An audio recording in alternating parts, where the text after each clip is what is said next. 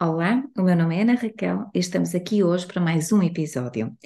Hoje vamos falar sobre o motivo pelo qual nós nos desentendemos a falar. É mesmo isso. Por que razão a falar nos desentendemos? Pode parecer uh, difícil às vezes nós compreendermos que aquilo que nós dizemos não é necessariamente aquilo que o outro entende. Os desentendimentos aparecem porque nós, muitas vezes de forma presunçosa, outras vezes de forma inconsciente, assumimos que a nossa realidade e a nossa verdade são absolutas, são as únicas. Então, se eu estou a ver isso, se eu estou a dizer isto, se a minha realidade é esta, por que razão o outro não entende? E por que razão nós desentendemos? É precisamente por isso, porque nós não fazemos um esforço para entender a realidade do outro. E eu gosto de simplificar isto e dizer que há quatro realidades. Nós temos, em cada interação, cada vez que nós comunicamos, temos que ter em consideração quatro realidades, que são as seguintes. A primeira é que aquilo que eu penso que digo, não é? Aquilo que eu penso que digo, eu estou aqui a construir o meu, o meu discurso e eu penso que disse determinada coisa. Mas a segunda realidade é aquilo que eu realmente disse. Entre uma e outra, muitas vezes há uma diferença abismal. Porquê?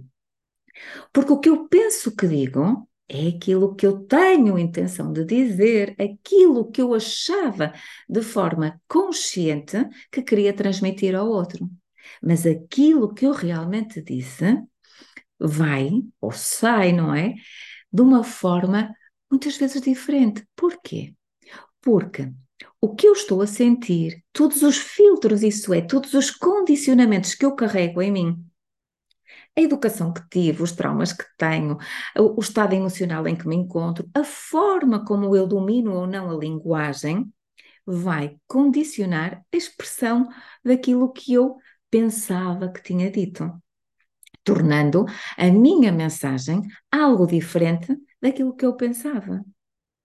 E agora imaginem que eu já tenho esta realidade que é aquilo que eu penso que disse, aquilo que eu realmente disse, e muitas vezes nós ainda temos um, o atrevimento, que, porque tem que ser mesmo esta a palavra, o atrevimento de achar que sabemos aquilo que o outro entendeu.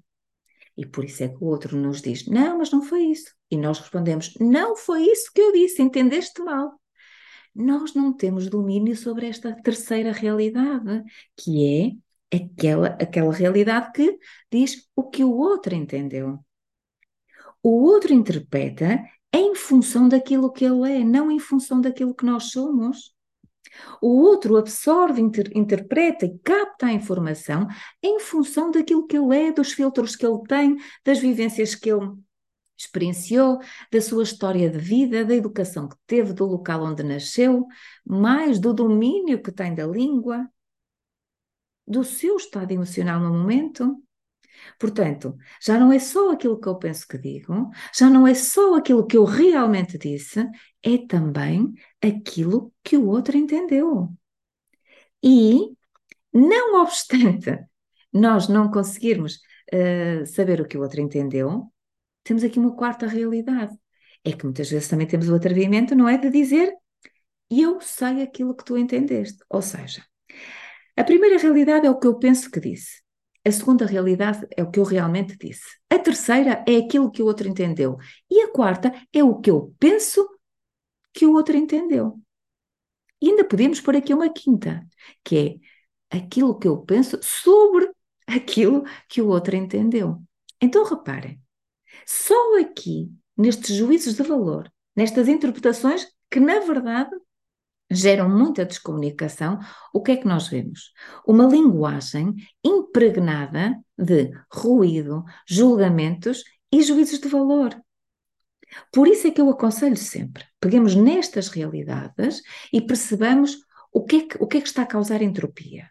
Onde é que eu patino mais, digamos assim? Quando eu não entendo bem aquilo que eu própria disse e o outro me dá um feedback diferente, olha que não, tu não disseste isso, repara bem nas tuas palavras e tu disseste outra coisa. E nós temos que considerar a possibilidade de nós próprios nos enganarmos, não estarmos a, a, a ter acesso àquilo que realmente dissemos, porque o nosso condicionamento interno nos está a enviesar a enviesar a interpretação que nós fazemos. Então, se nós começarmos a perceber porque o domínio que nós temos é sobre aquilo que dizemos, nós não temos domínio sobre o que o outro entendeu. Claro que podemos tornar a nossa comunicação cada vez mais clara, claro que também nos podemos hum, tornar melhores comunicadores. Mas aqui estamos a falar de comunicações do dia a dia, em que estão impregnadíssimas de, de, carga emocional e muitas vezes, quando a falar nós nos desentendemos, é porque nós próprios não nos entendemos a nós.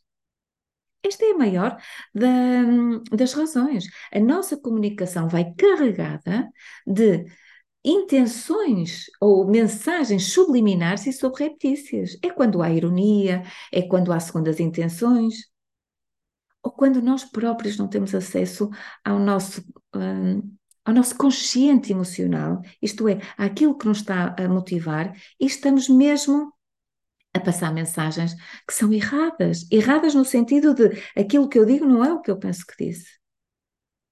E isto o outro também nos devolve para que nós possamos dar atenção.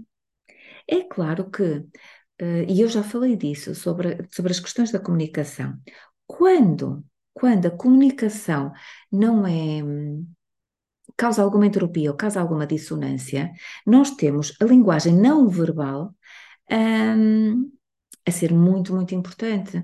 E por isso é que numa relação onde a falar as pessoas se entendem, normalmente depois não se dá grande importância às palavras. Porquê? Porque é a forma como a outra pessoa está zangada, é a forma como a pessoa entoa, é a ironia que utiliza nas suas palavras, é o tom cínico com que diz alguma coisa que vai impactar. E nós às vezes não temos consciência disso. Não temos consciência que estamos a utilizar isto.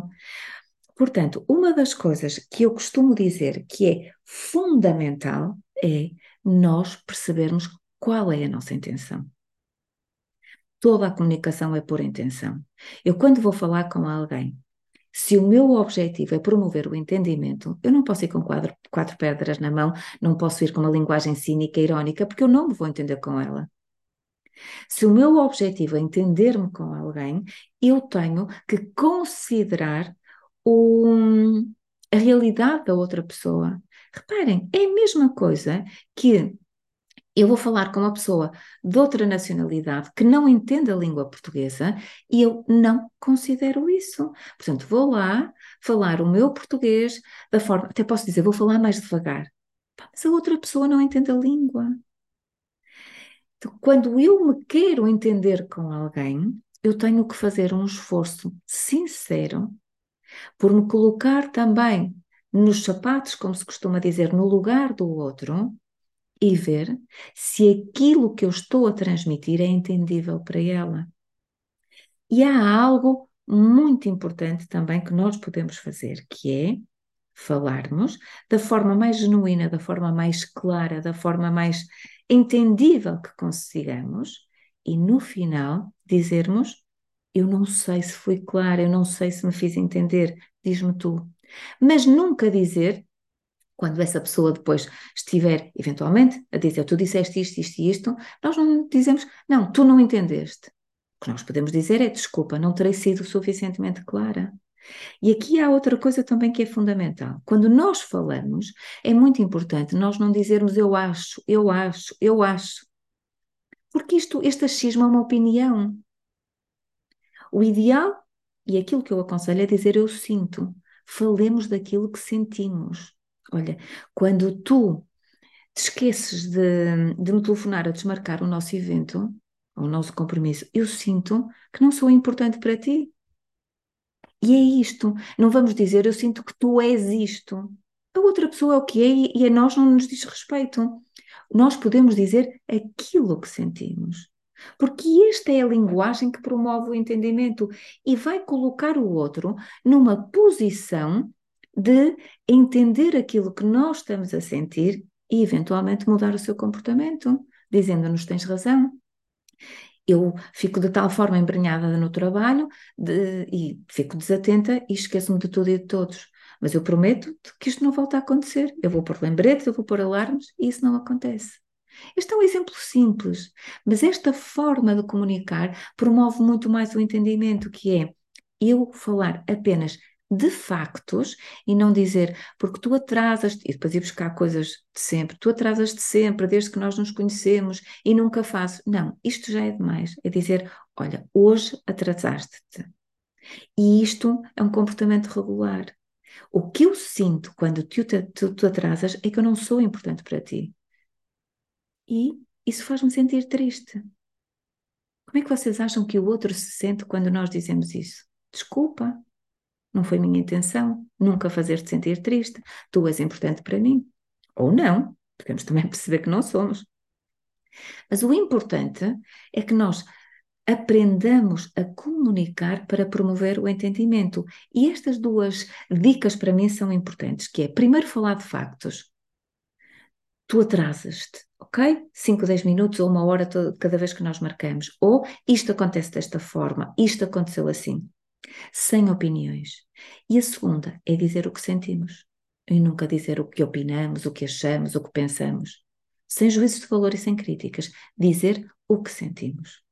E outro, o outro coloca-se na disposição de nos ajudar ou não a não sentir mais aquilo, mas também está no direito dele de não o querer fazer. E nós também temos que respeitar isso.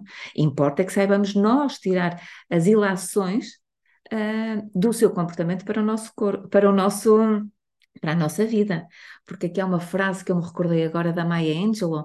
Maya Angelou deu este conselho uma vez à Oprah, que é quando alguém te mostra como é, acredita à primeira.